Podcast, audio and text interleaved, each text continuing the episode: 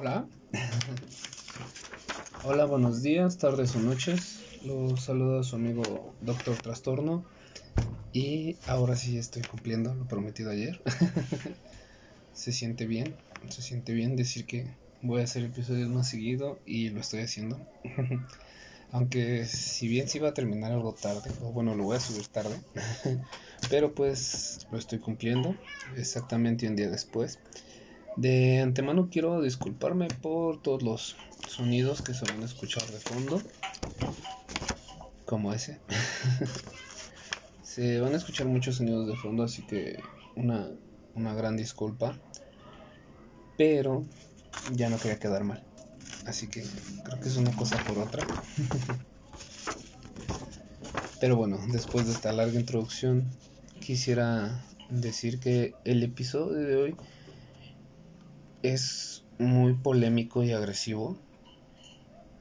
Inclusive el título, que viene siendo precisamente este, generación de mazapán o generación de cristal, los nietos de la violación.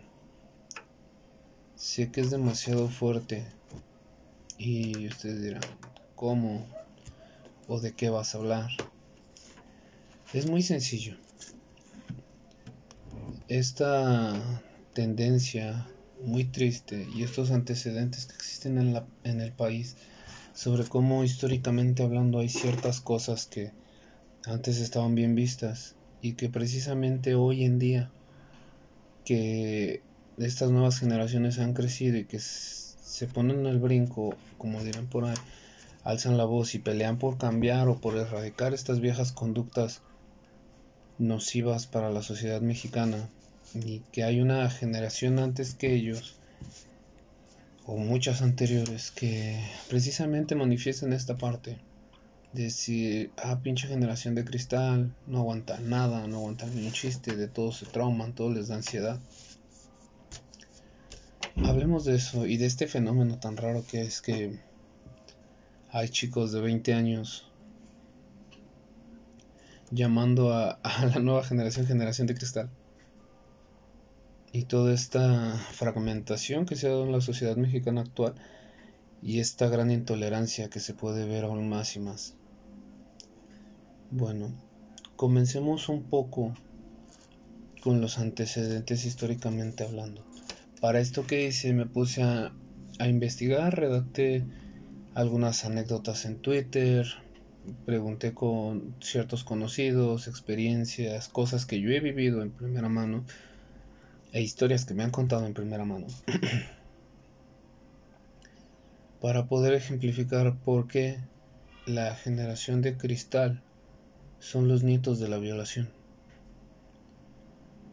Ok, comencemos con esto. Hace muchos años en la sociedad mexicana estaba muy bien visto e inclusive hasta hace poco también estaba muy bien visto que una persona de mayor edad estuviera saliendo o tuviera una relación con una persona de menor edad. Como ejemplo actual y por lo que yo puedo decir que también se veía eso actualmente y hasta hace muy poco que eso como que cambió. ¿Ustedes recuerdan la novela de Patito Feo? Esta telenovela donde salía Dana Paola y si no mal recuerdo creo que esta es la, la, la telenovela que impulsa su carrera, por así decirlo. La telenovela podría gustarte o no gustarte, pero ella en la vida real sostuvo una relación con Eleazar Gómez, que era el novio de su personaje Patito Feo. La cuestión aquí era esta que este chico tenía 25 años y Dana Paola en ese entonces tenía 15. Era 10 años mayor que él en primer era un delito, pero era una relación que por todos era muy bien vista en las revistas de chismes, podría decirse TV Notas. Yo recuerdo haber visto algunas TV Notas cuando yo era niño, donde precisamente se manejaba esta situación, ¿no? De que Eleazar Gómez y Dana, la pareja perfecta y toda esta situación.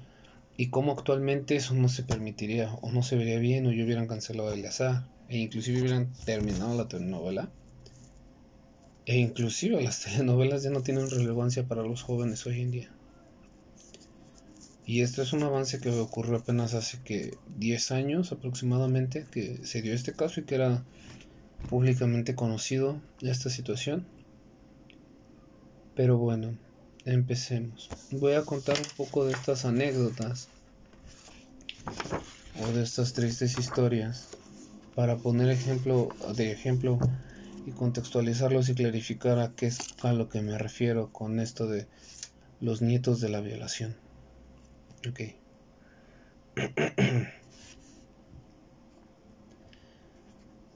mi abuela jugó a las escondidas en su boda. Mi abuela tenía 12 años y mi abuelo 31.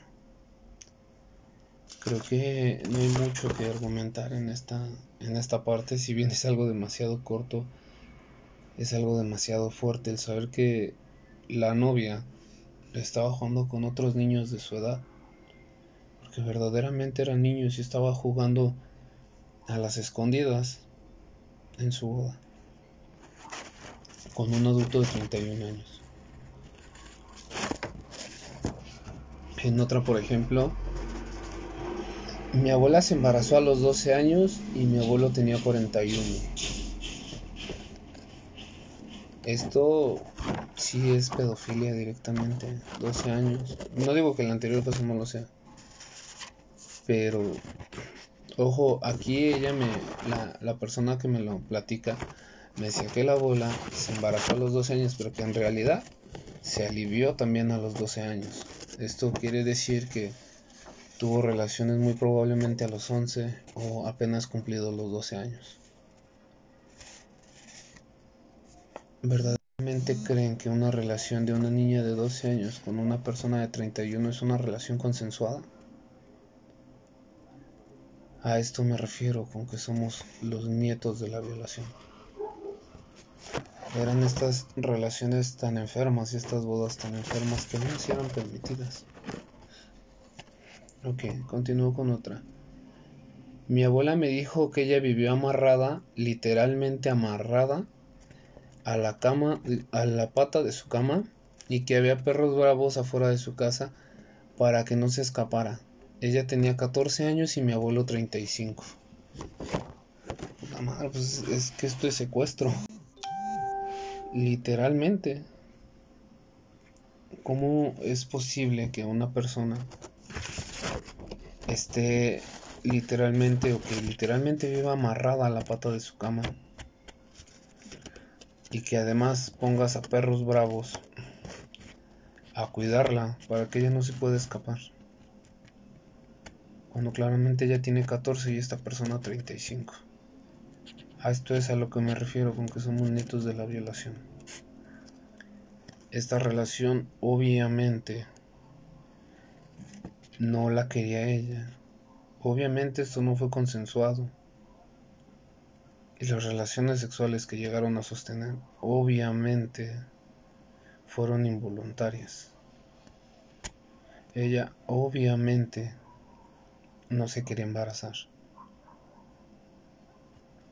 Y no sé si sea prudente decir el número de hijos, porque por alguna extraña razón alguien podría decir, pues creo que es mi, creo que es mi abuela, creo que es una historia de mi familia. Pero ella tuvo más de 10 hijos, y lo voy a dejar. Así, simplemente ella tuvo más de 10 hijos. Creo que con esto nos podemos dar cuenta que no fue una relación consensuada. El tener tantos hijos y si tienes que literalmente amarrar a tu pareja a una cama para que no se vaya a poner a perros, perdón por ese ruido de fondo, y poner a perros para que la cuiden, entre comillas, para que cuiden que no se escape, eso es un secuestro. Y yo quisiera preguntarme en este momento, ¿cuándo es que una persona se quiebra y se resigna? ¿Cuándo es que le quitas a un adolescente su voluntad? ¿En qué momento el Señor dejó de, de amarrarla y quitó a los perros? ¿O jamás los quitó? Esto es lo que me da esta esta inquietud por estos casos. ¿Cuándo fue que esta señora, hoy señora, porque en esos tiempos era un adolescente. ¿Cuándo fue que decidió su, su pareja, más bien su captor, que le había hecho suficiente daño psicológico y que ya no se iba a ir? Hasta que la llenó de hijos, hasta que su familia se resignó a ya no verla. ¿Cuándo fue? ¿Cuánto tiempo tienes que hacer que una persona esté amarrada a una cama? Que esté con el estrés de que si pone un pie afuera de su casa, va a haber perros dispuestos a matarla. ¿Cuánto tiempo tiene que pasar para que le causes este daño a una persona? Y que inclusive hasta el último de tus días esté contigo. ¿Cuánto tiempo tiene que pasar? Y más importante aún, las personas que hacen este tipo de cosas y este daño cómo pueden vivir con ellos mismos, si bien son sociópatas. Y son muchísimas cosas. Cada caso es diferente, pero en definitiva que la sociedad lo normalizara en aquellos tiempos, creo que es algo muy fuerte porque era algo demasiado común. Y esto es a donde lo quiero aterrizar, que precisamente por, porque era demasiado común verlo así. Y que Inclusive hoy en día hay poblados donde se sigue viendo este tipo de prácticas. ¿Qué pasa? ¿Verdaderamente estamos haciendo avances tan grandes? ¿Cuánto tiempo más va a tener que pasar para poder erradicar al 100% estas cosas de nuestra población? Porque esto es alarmante y tristemente sigue el más. Y siguen más anécdotas y voy a continuar. A mi abuela la encerraban con candado cuando mi abuelo se iba a trabajar. Ella tenía 15 y él 45. Otro caso igual. Créanme que literalmente estos dos casos son demasiado parecidos. Inclusive en cuanto a las... No, él era más grande en este caso. Él tenía 45 años y ella tenía 15. Estamos hablando que era una diferencia de 30 años y esta persona encerraba a su pareja, muy entre comillas pareja, a su víctima, a la persona que había secuestrado, porque literalmente la encerraba con candado para que ella no se pudiera escapar. Como les digo, y esto no fue a propósito, así me salieron las las anécdotas, curiosamente salieron así en este orden y no me había dado cuenta precisamente de que eran prácticamente la misma situación. Dos mujeres privadas de su libertad. Y lo triste es que en esa época era normal. Que era así como de, ah, pues ya se la robaron, ya ni modo, Como su familia, por ejemplo, aquí era donde yo me pregunto, ¿y la familia qué hacía en estos casos? Tristemente era algo sumamente normal que te robaran a una hija, por así decirlo, que te robaran a tu hermana y ver cómo la violentaban. O tal vez no te permitían verlas y era, era esta parte en la cual por eso ya la mantenían encerrada, para que no la viera nadie y tal vez en el anterior caso por eso tenían a los perros bravos, para que nadie se pudiera acercar a la casa. No sé, son muchas las dudas que me, que me generan estos, estos dos anécdotas estas dos historias. Porque eh, es precisamente eso, encuentro muchísimos huecos en la historia, bueno, en las historias, como dónde estaba la familia. Era, era precisamente por esto que las encerraban con perros o con candados, que las amarraban para que como que se viera que no estaban en la casa. ¿O qué pasaba ahí? ¿Se las llevaban a otras locaciones? ¿O, o cómo era esta situación? Es, es lo que no entiendo, ¿cómo era esto? Porque en efecto hay historias también de, por ejemplo, yo conozco a una señora, una abuelita, por así decirlo, de estas adultas mayores, que ella me platicaba que precisamente una, ella ya tenía, me parece que 14 años, 14 o 13 años, no recuerdo bien la historia, ella tenía entre 14 y 13 años, la persona que se la roba tenía 41, si mal no recuerdo. Tenía 41 años esta persona y se la roba. Y esta persona, esta señora me comentaba precisamente que ella jamás había tenido una carencia de nada, o sea, siempre había estado muy bien alimentada, que comía mucho queso. Y hago énfasis en el queso, porque ella me decía que cuando esta persona se la roba, se la llevó contra su voluntad. Y que cuando quisieron como ir a reclamar que por su hija y todo esto, sus papás, la familia de este señor como que este, sacaron armas y o se van o los matamos. Y la muchacha ahora es de nosotros. Así de alarmante estaba la situación y ella decía que de la vez que se la robaron, cuando ella tenía 14 o 13 años, hasta los 34 años, o sea, casi 20 años después, volvió a probar el queso, porque como la familia que se la robó, o el, el, integrante de esta familia que se la robó era demasiado pobre, la leche no la, no la utilizaban ellos para hacer queso, la leche la vendían porque eran pobres. Entonces era esta parte también que es demasiado fuerte, como ya eran salvajes prácticamente. Y que esta persona no podía hacer nada, no puede hacer nada para irse. Y aquí no quiero generalizar y no quiero que piensen que todos los matrimonios de la antigüedad fueron así, pero al menos en su gran mayoría en provincia así pasó. No sé en Ciudad de México cómo sea, porque ojo aquí, esto lo... Todas estas anécdotas son de personas de provincia, son de personas de estados diferentes como Oaxaca, Guerrero, Nuevo León, Sonora. No son del mismo estado y precisamente lo quería hacer un poco más diversificado aunque obviamente sé que en el centro del país también pasa, como en el Estado de México y así. En Ciudad de México no debe estar exento, pero imagino que obviamente los casos son muchísimo más bajos que en, que en provincia, en esta parte del sur y del norte. Pero bueno, sigamos. Esta, yo creo que es la última que voy a leer porque sinceramente sí es algo muy, muy fuerte lo que estoy transmitiendo hoy. Y creo que con la siguiente queda muy muy claro el punto al que quiero llegar. ¿Ok? mi abuelo se robó a mi abuela y cuando sus papás fueron por ella, mi abuelo les dio tres vacas y dos puercos.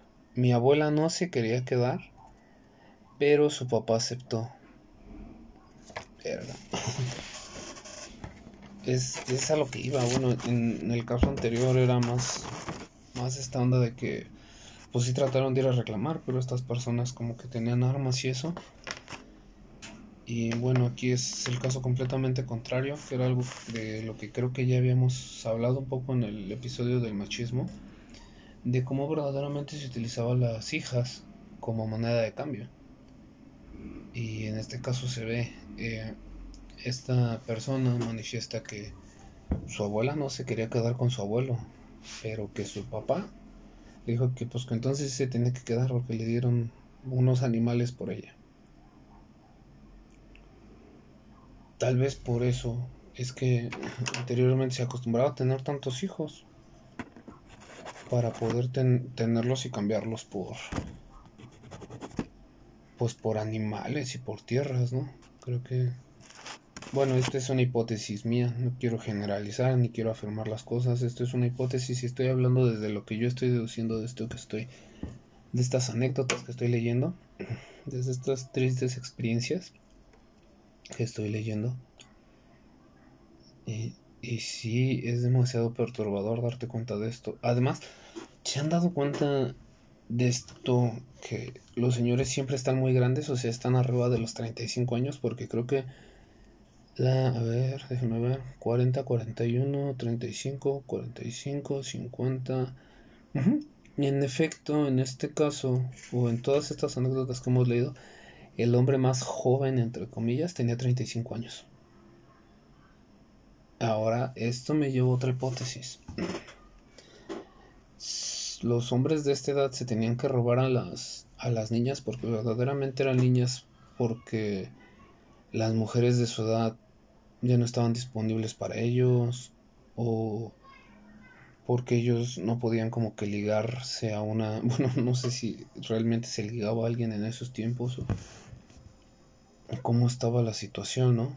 Porque verdaderamente, si se dan cuenta, este patrón de que el, más, el hombre más joven de estos tenía 35 años, es lo que me pregunto, ¿tenían otras esposas o eran como que los, los periquitos, como coloquialmente se les dice, los hijos quedados, y para que no se quedaran como que solterones toda su vida, iban y se robaban a una, a una niña, a una mujer, y sus familias los respaldaban en esto porque en todos los casos no se habla de que la familia del abuelo estuviera en desacuerdo. Bueno, en ningún caso más que la, la anécdota que comenté yo, en la cual este querían como que ir a recuperar a la hija y con armas no los dejaron. También ahí, este, pues ahí la mamá, bueno, la familia de la mujer no estaba de acuerdo, pero la familia del hombre sí, o sea, esto, esto me lleva a pensar eso, precisamente era como que primero tenías dinero o hacías fortuna para poder tener una mujer, o necesitabas que toda tu familia te respaldara, cómo era esta situación, creo que era verdaderamente, o al menos esto nos refleja lo que es un verdadero salvajismo toda esta parte tan tan salvaje, no encuentro otra forma de decirlo. Toda esta onda salvaje. Porque en efecto pareciese que las familias de los hombres estaban de acuerdo con que las con que las hijas fueran robadas, o sea, con que los hijos robaran a, pues, a mujeres, ¿no? A niñas.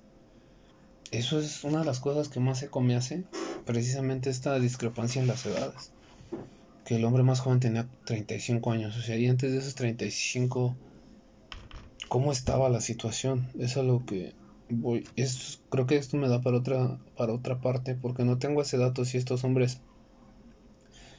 Esta ya era su segunda familia, o cómo, porque, o sea, en todos estos casos que estoy comentando, verdaderamente sí hubo una boda y estaban casados legalmente. Y por obvias razones siempre murió primero el hombre, por cuestiones de la edad. entonces, o sea, si era como que los bienes pasaban a, parte de la, de esta, de la esposa robada, por así decirlo, de la mujer robada. Entonces, esta es una duda. Eh, esto se acostumbraba más a hacer con los hombres que no podían conseguir una esposa por sí solos. ¿O cómo era? Porque ahora me generó esta gran duda. Pero bueno, creo que me estoy desviando un poco del tema.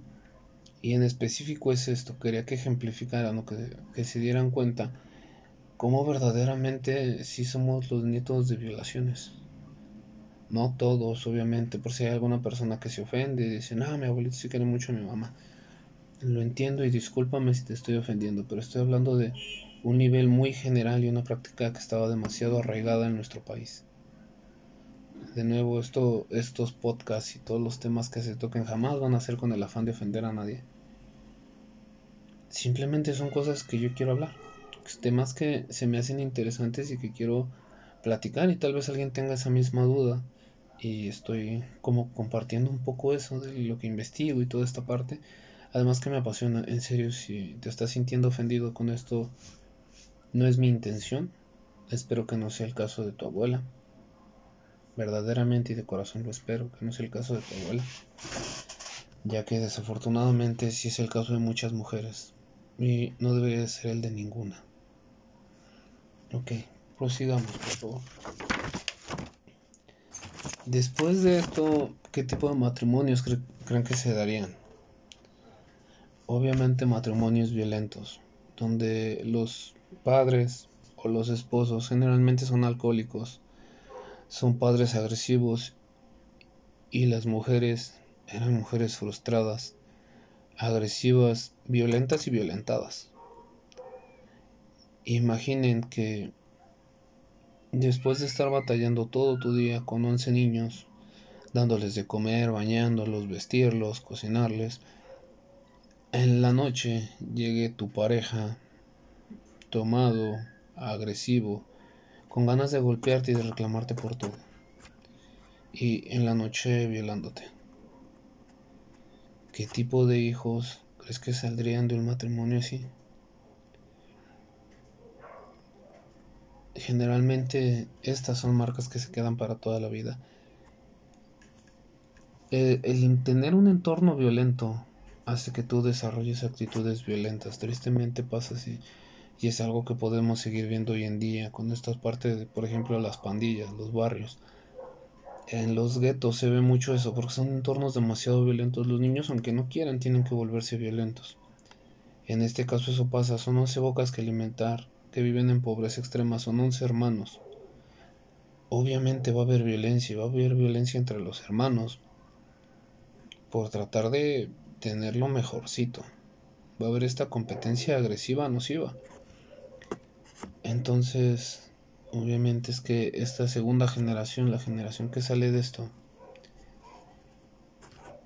en esta generación surgen ciertos cambios, por decirlo así. Ya es cuando llega más esta onda um, de la información, ya no estaba tan controlada la información entre comillas, pero se empieza a ver una revolución en la conciencia mexicana. Pero inclusive aún así,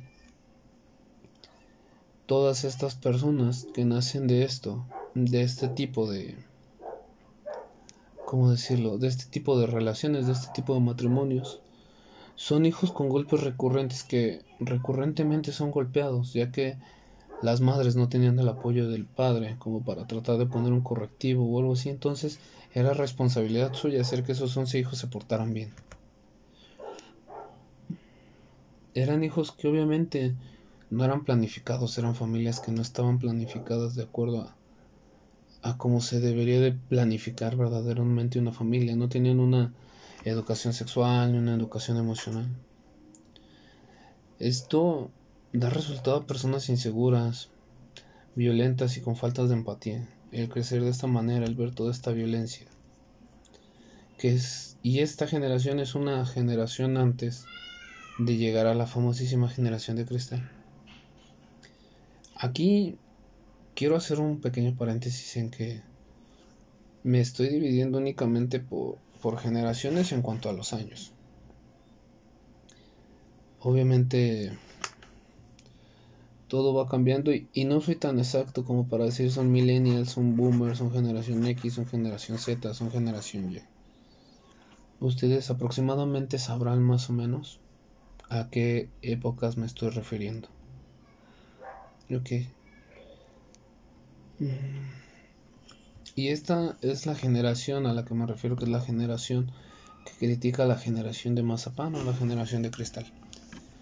Pero generación de cristal, creo que somos muchas generaciones englobadas en una sola y se hizo esta mezcolanza de personas que hemos recibido o que estamos como que en una ideología diferente, porque inclusive hoy en día, como se los mencionaba, hay jóvenes, hay niños que siguen pensando que generación de cristal y ellos tienen 14, 15 años.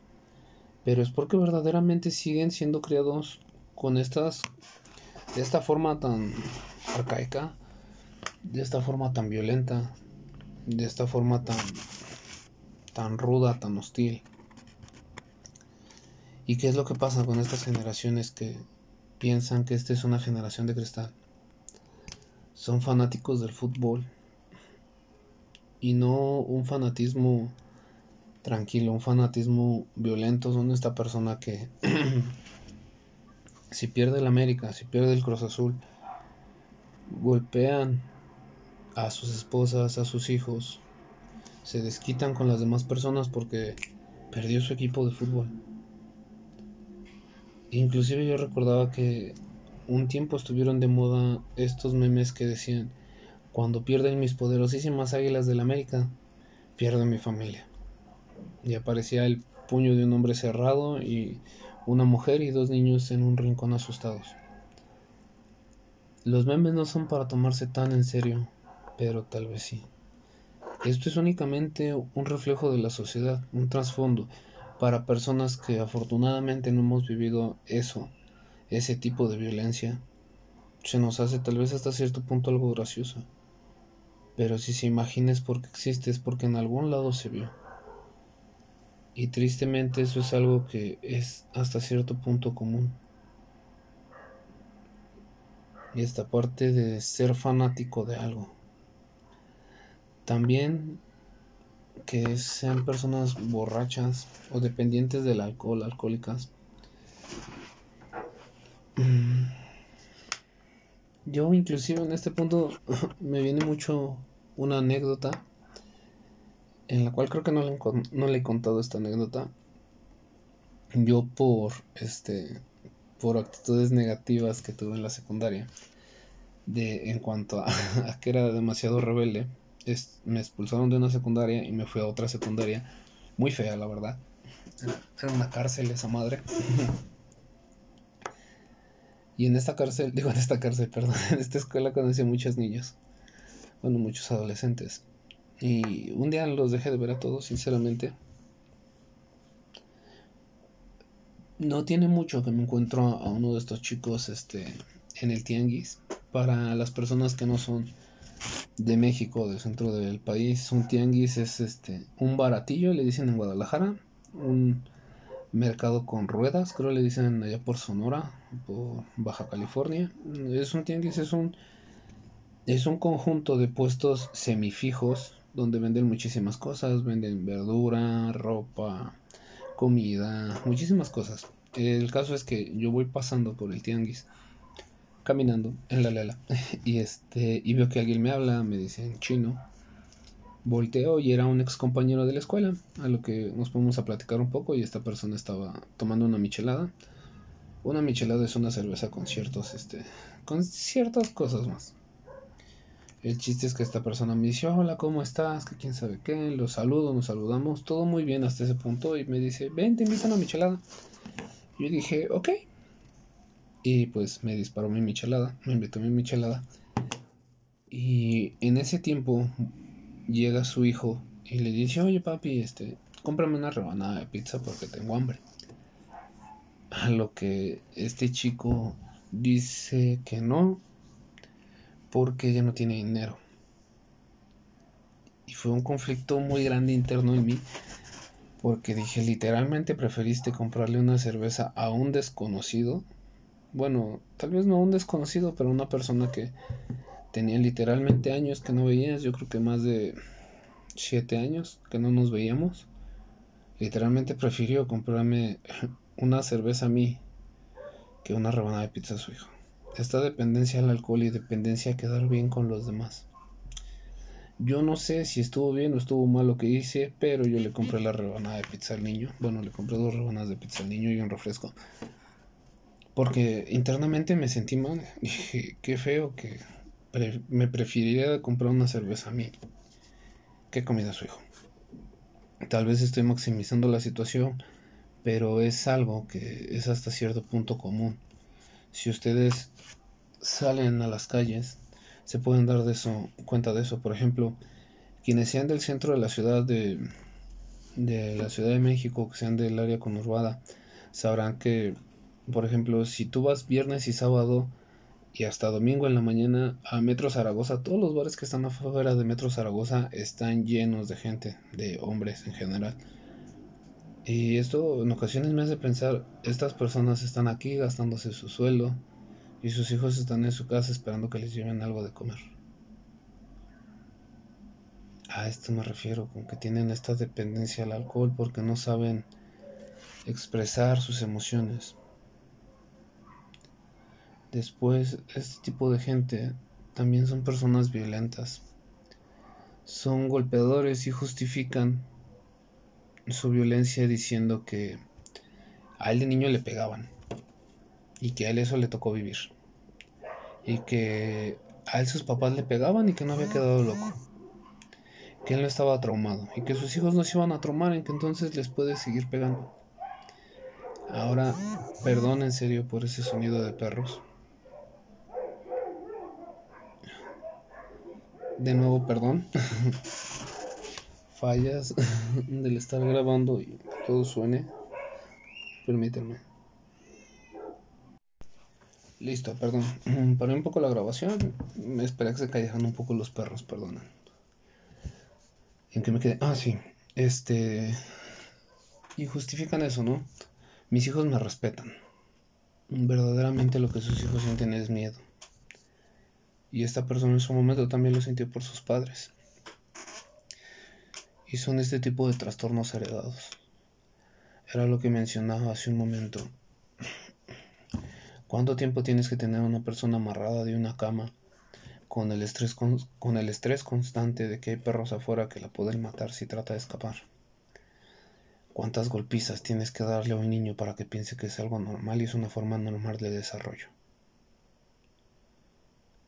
¿Cuánto tiempo tiene que pasar y cuánta violencia tiene que vivir para que se crea que ya es normal? Es eso. También, desafortunadamente por esto, es que se vuelven intolerables. Nadie sabe más que ellos. Ellos tienen la verdad absoluta y si una persona más joven que ellos destaca un poco o tiene gustos nuevos o diferentes, son intolerantes y me viene mucho a la mente esta inseguridad que hay con las personas que escuchan rock and roll, que piensan que el rock and roll es lo mejor del mundo y que sí, ok, puede ser que para ustedes el rock and roll sea la mejor música del mundo y puede ser cultura y todo y está bien. Lo que vuelve a las personas intolerantes es que se meten con los gustos de los demás. Y esto ha pasado desde que yo era niño. Recuerdo que en ocasiones decían, no, es que como escuchas a La Factoría, como escuchas a Daddy Yankee. Ahora más grande, como escuchas a Bad Bunny, como escuchas a todos esos grupos. Esa es música para pendejos, esa música es para putos. Deberías de escuchar a ciertas bandas de rock. Porque esa sí es música. Eso sí es esto, eso sí es lo otro. Y es lo que me, me conflictúa precisamente esta parte de que sean tan intolerantes. Piensan que solamente ellos tienen la verdad absoluta. Que nada puede ser bueno más que lo que les gusta a ellos. Y que solamente ellos saben y solamente ellos comprenden las cosas. Posteriormente, esta gran inseguridad que desarrollan. Los celos son inseguridad. La violencia es inseguridad pero hay otros tipos de demostrarla, hay otras formas de demostrar la inseguridad. Por ejemplo, cuando existe una persona mejor que ellos en algo, dígase una persona que sea más atractiva, una persona con un mejor físico, muscularmente hablando, una persona más exitosa, y si esa persona es más joven que ellos aún, es peor. Y comienzan con esta parte de que si es una mujer, pues de seguro le está dando el culo a alguien, de seguro este, se está cogiendo con alguien, dando las nalgas como no. Y si es hombre también empiezan a decir, pues es que es puto, pues es que sus papás le dan todo. Y toda esta parte, esta inseguridad de no poder reconocer a los demás, ya que sienten que ellos son sobajados. Estas inseguridades que hacen que precisamente hagan este tipo de críticas de que todos están mal menos ellos. Era un poco lo que decía de, de ser intolerable. Esta parte de su inseguridad se ve reflejada ahí, en el querer criticar todos los movimientos. Siguen siendo muy prejuiciosos. Piensan que los psicólogos son para locos, que los gays son personas enfermas. Y dije gays adrede, porque así es como ellos lo dicen. Piensan que las personas homosexuales están enfermas, que la homosexualidad es una enfermedad, que deben ir al psicólogo porque, ojo aquí, ellos sí están locos. Y ellos no van al psicólogo porque ellos no están locos. Están en contra del empoderamiento femenino. ¿A qué me refiero también con esto? Con todos estos avances y este tipo de personas no pueden tener a una, a una mujer como jefa porque inmediatamente les causa un gran, gran, gran conflicto.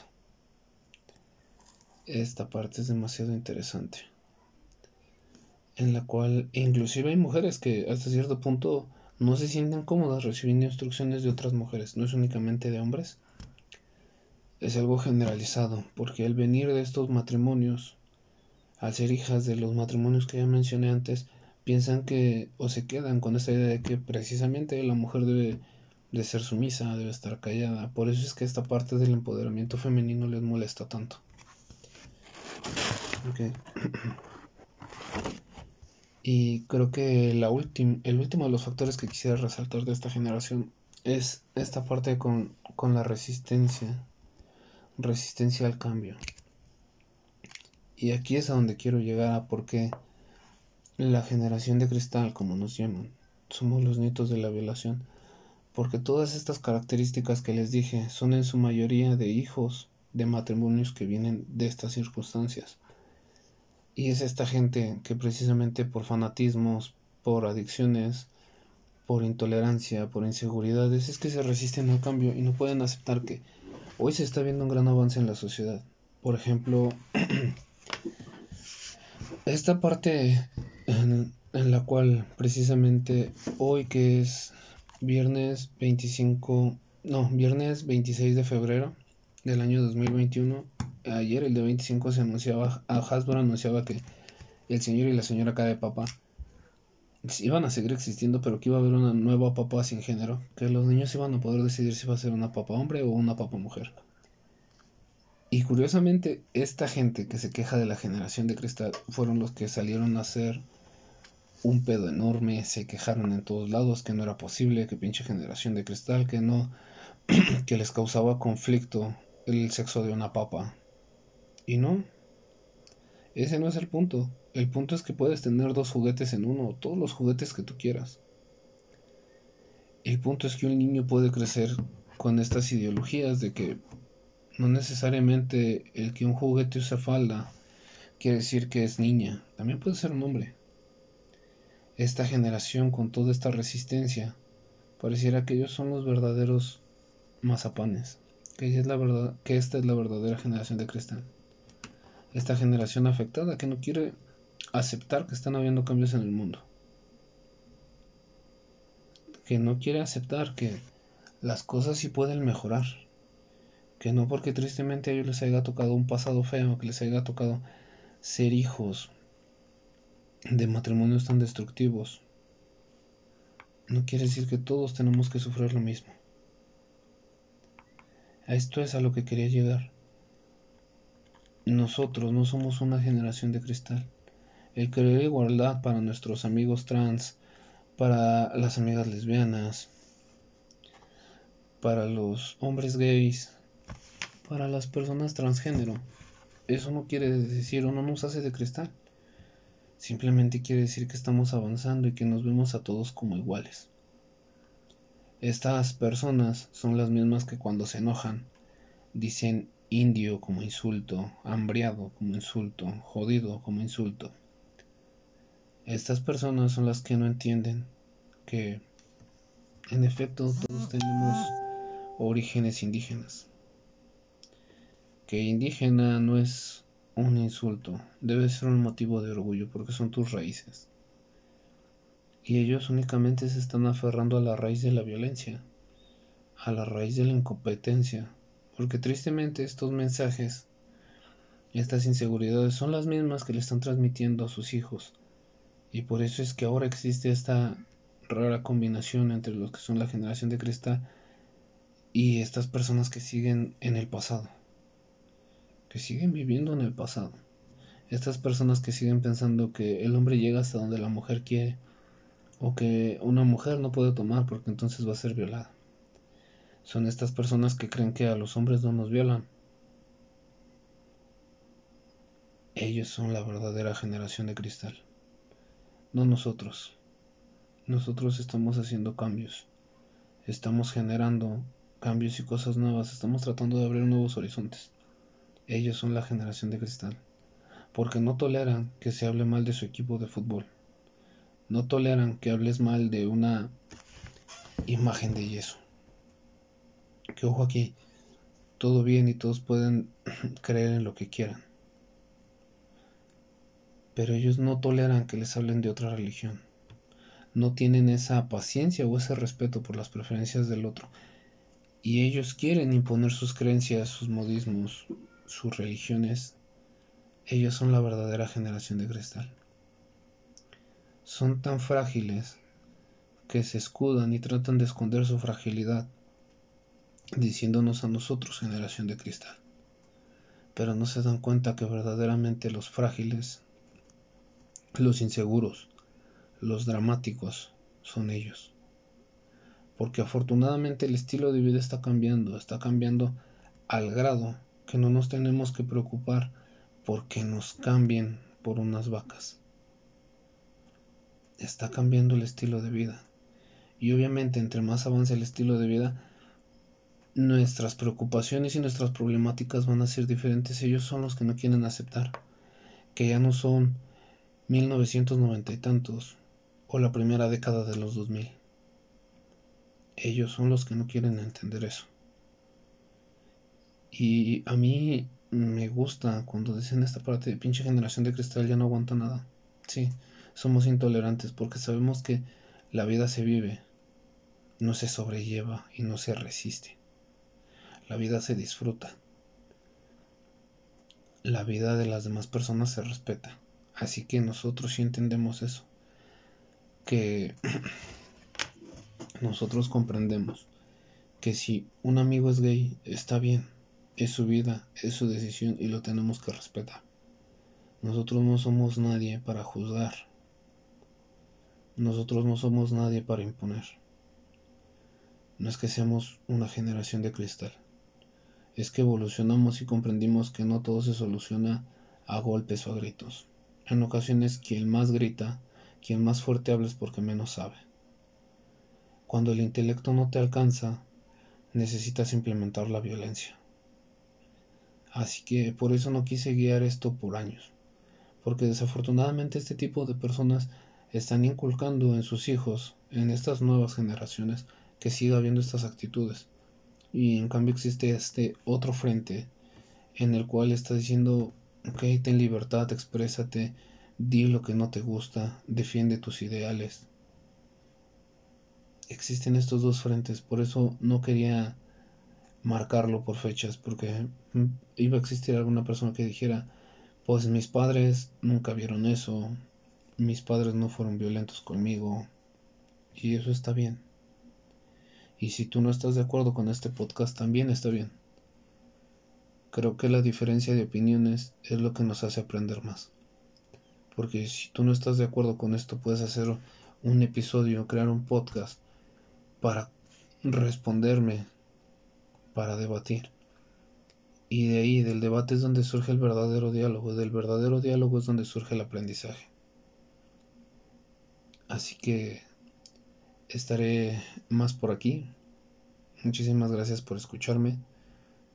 Iré mejorando todos los aspectos, locución, todo, se los prometo. Pero por lo pronto este era el mensaje que quería dar hoy esas personas que te dicen o que nos dicen que somos la generación de cristal, es porque ellos son la verdadera generación de cristal. Les asusta nuestro potencial. Les asusta que ellos se están quedando atrás, que es algo ambiguo. Así que sigamos adelante, sigue adelante, no cambies. No cambies tus ideales y no cambies tu sentido del humor por nada. Si hay algo que te ofende, dilo, pero también voy a volver a retomar el ejemplo que puse ayer de la cotorriza. Si desde antes se te está diciendo, este es un podcast agresivo, se habló, se hicieron chistes de síndrome de Down, se hicieron chistes de esto, se hicieron chistes del otro. Tal vez no compartas su opinión, pero habrá personas que sí. La tolerancia es eso que nos habla el verdadero diálogo. No basta con quejarse, también hay que proponer algo nuevo. Yo creé este podcast porque yo quería escuchar un podcast como este, quería que se tocaran estos temas. Así que yo lo creé porque yo estoy tratando de diseñar el podcast que quiero escuchar. Si a ti te pasa algo parecido, en el que ves mucho contenido o escuchas mucho contenido, pero no te llena o sientes que le faltan cosas, tú hazlo. Propon nuevas cosas, propone ese nuevo contenido. No basta únicamente con señalar el problema, también hay que proponer opciones y hay que generar opciones. Así que este es mi frente. y desde aquí les digo que yo, con mis 25 años, soy un orgulloso integrante de esta nueva oleada llamada generación de cristal. Porque yo creo que sí se puede hacer un cambio, que sí se, sí se existen y sí se generan estos cambios. Así que, de nuevo, se despide Doctor Trastorno. Muchísimas gracias por escucharme y estaré pronto, pronto por aquí. Yo creo que el día lunes en unos dos días sobre otro nuevo episodio. Dos o tres días sobre otro nuevo episodio. Así que muchísimas gracias y hasta luego. Bye.